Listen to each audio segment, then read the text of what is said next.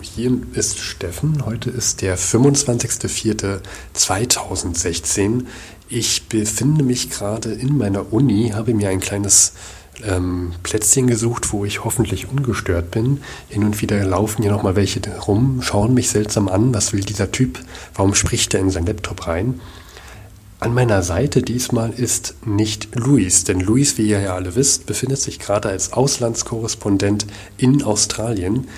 Wer dachte, dass er dort vier Wochen lang Urlaub macht, der dachte falsch. Nein, er ist Auslandskorrespondent extra für vor 100. Und heute am 25.04. ist in Australien ein sehr, sehr wichtiger Feiertag, ähm, für den Luis sehr, sehr früh aufgestanden ist sogar, nämlich um 4 Uhr morgens, um an einem Memorial teilzunehmen. Denn der 25.04. ist in Australien der ANZAC Day. ANZAC Day, also ANZAC sind die Truppen, die in Gallipoli gelandet sind 1915, am 25.04.1915. Und ANZAC steht für Australian and New Zealand Army Corps. Der Tag ist sehr wichtig, an dem, das wird euch Luis auch nochmal erzählen, warum. Ähm, ich würde sagen, ich höre jetzt mal auf zu reden und lass Luis erstmal reden.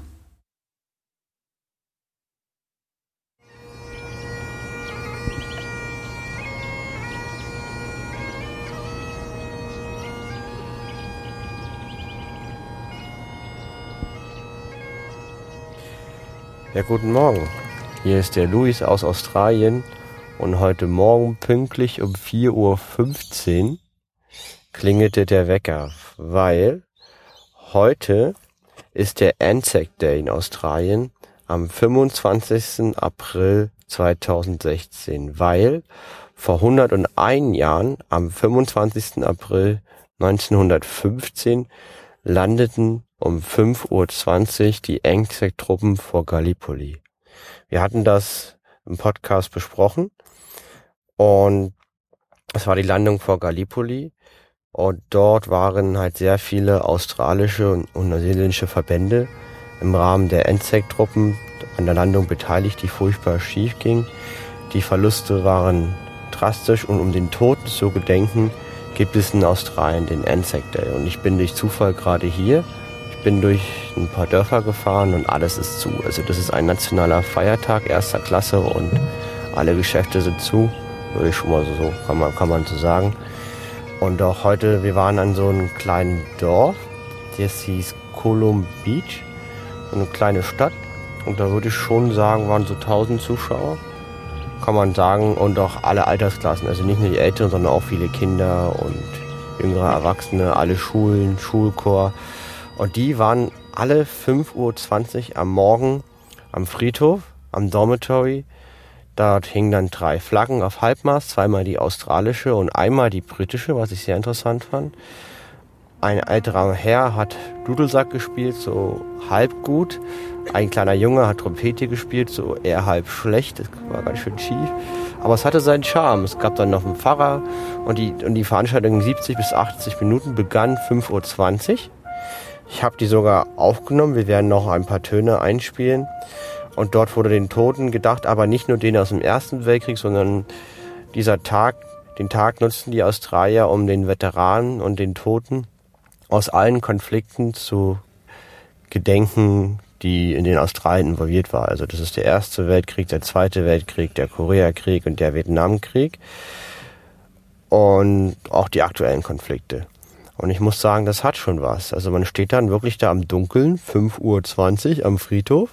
Die Flaggen weht im Wind, die Musik erschallt und den Toten wird gedacht. Und während der Veranstaltung geht die Sonne auf und als die Veranstaltung vorbei ist, ist es taghell. Und ich hatte das Gefühl, dass im Dorf dieses Ereignis tief verwurzelt ist, weil die Feuerwehr, die Polizei, alles Mögliche alle waren sie daran beteiligt und haben dann danach noch Sandwich gegessen. Und ja, das war der Luis aus Australien und ich wünsche euch noch einen schönen Tag.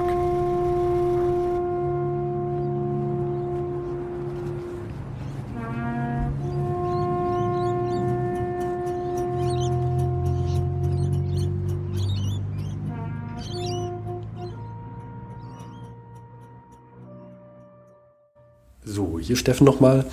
Ihr habt im Hintergrund eine kleine Trompete und einen Dudelsack gehör gehört. Äh, Luis bat mich auch nochmal extra zu betonen, dass dieser Dudelsack und die Trompete wirklich so schief gespielt wurde, wie man es hört.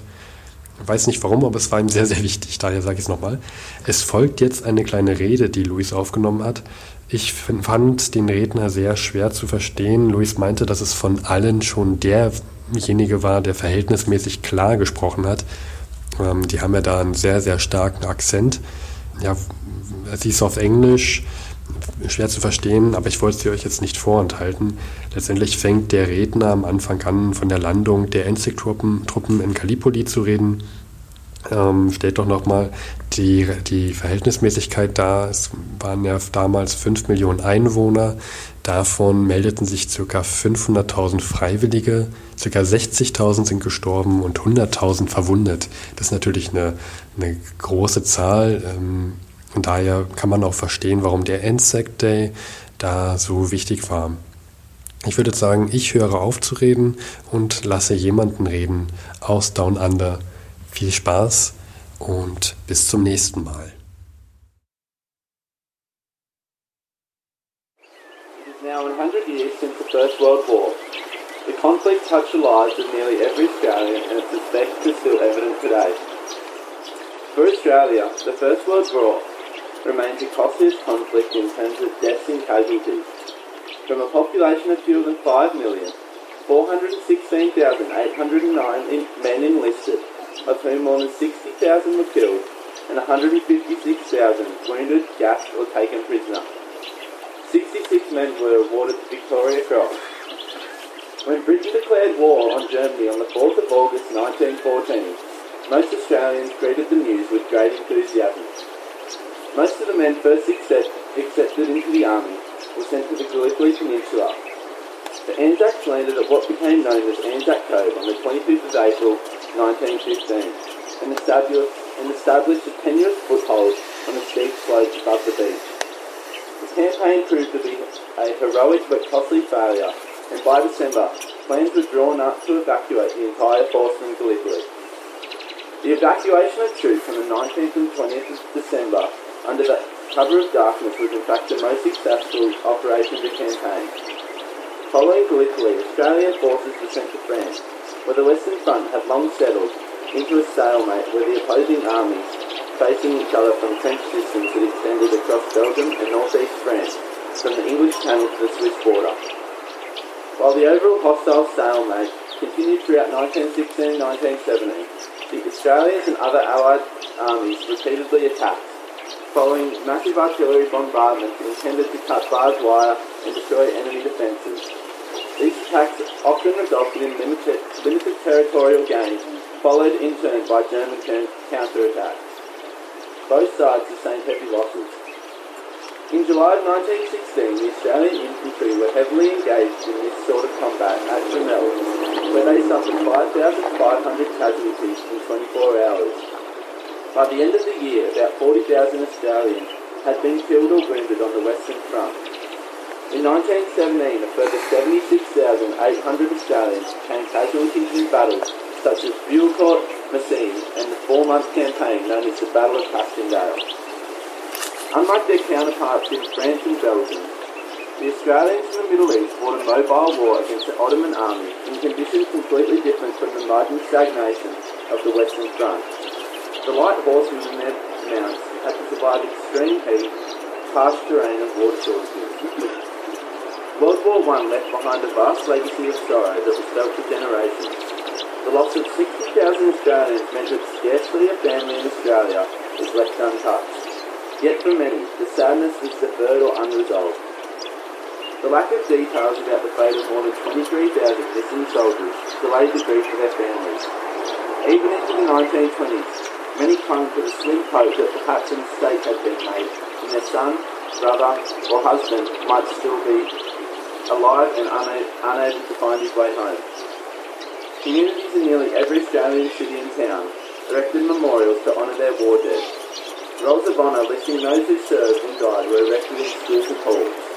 Some communities built memorial drives and avenues of honour. On this Anzac Day, we remember these Australians who sacrificed their lives during the four years of fighting between 1940 and 1980. And 100 years later, we honour the servicemen and women who have defended our values in wars and peace operations throughout the past 100 years.